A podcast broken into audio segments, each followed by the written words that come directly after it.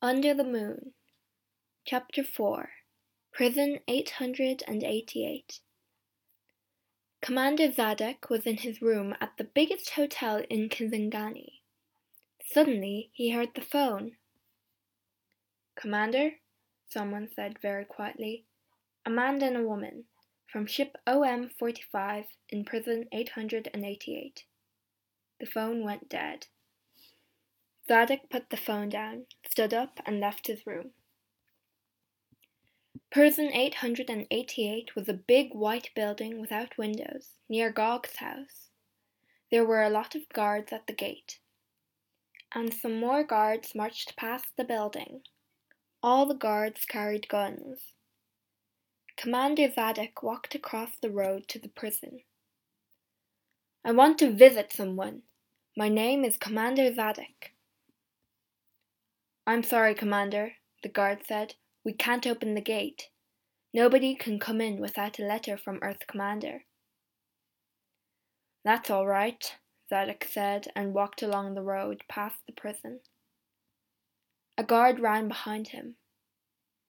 Excuse me, Commander, he said quickly. Please come back tonight. I can open the back gate at midnight. You can see the two people from ship OM 45. Zadok looked at the guard. Your captain is going to kill you. The guard smiled. My captain phoned you about the two people from OM 45. He is the brother of Captain Siru. Zadok didn't smile. The prison commander is going to kill you and your captain.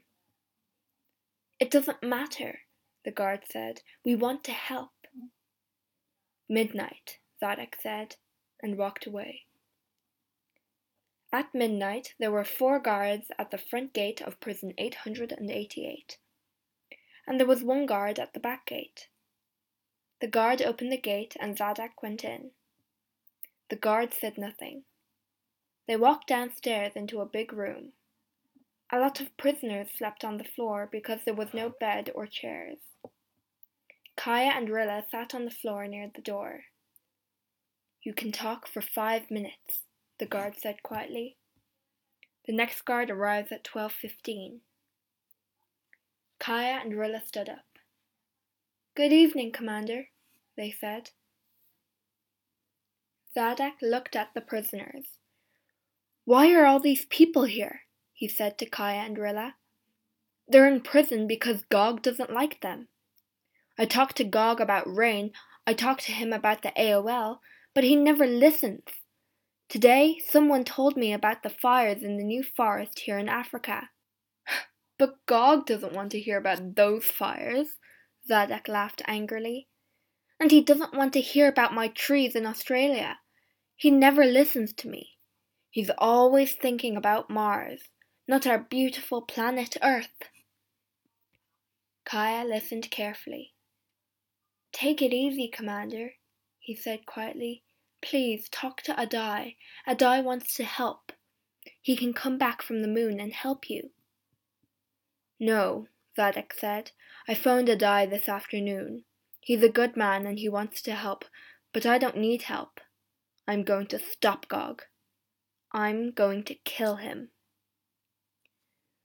Kaya closed his eyes for a minute. Gog's guards have guns. They can kill you, Commander, he said. You need more people to help. Wait for Adai. He can help you look for some more people. No, Kaya, Zadok said angrily. I don't want more people. Adai can come back to Earth after Gog is dead. After I am dead, perhaps. I don't want Adai to die too.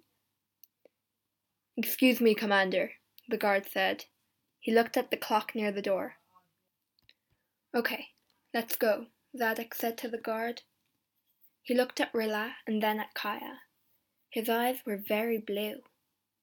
Goodbye, he said. Goodbye, Commander, Kaya said.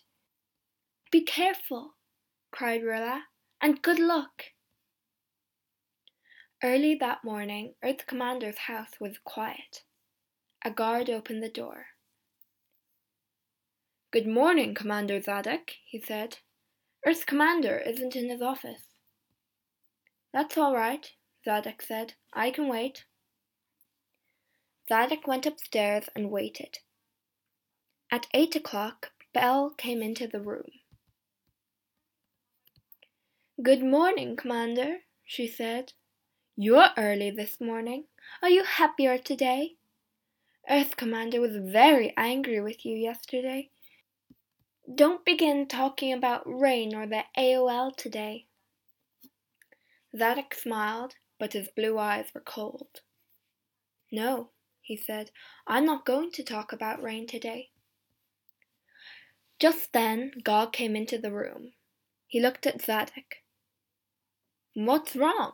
Why are you here at eight o'clock in the morning? Zadok took his gun from his pocket. Gog saw the gun and his face went white.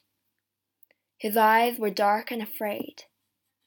For a second, nobody moved. Suddenly, Belle's black and white cat ran into the room. Guards! Guards! Belle shouted.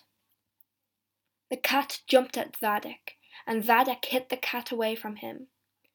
Belle ran across the room to Gog and Zadok. At that second, shot at Gog. But Belle was between him and Gog. She gave a cry and fell to the floor. Her hair looked very red on the black floor. No! Gog cried. You shot Belle! Three guards ran into the room with their big guns and stood in front of Gog. Kill him! Gog shouted and began to help Belle. Zadok looked at the guards and then at Belle and Gog. Kaya was right. He was going to die. I'm sorry, Kaya. I'm sorry I die, he said quickly. The guards shot Zadok. Slowly, he fell to the floor.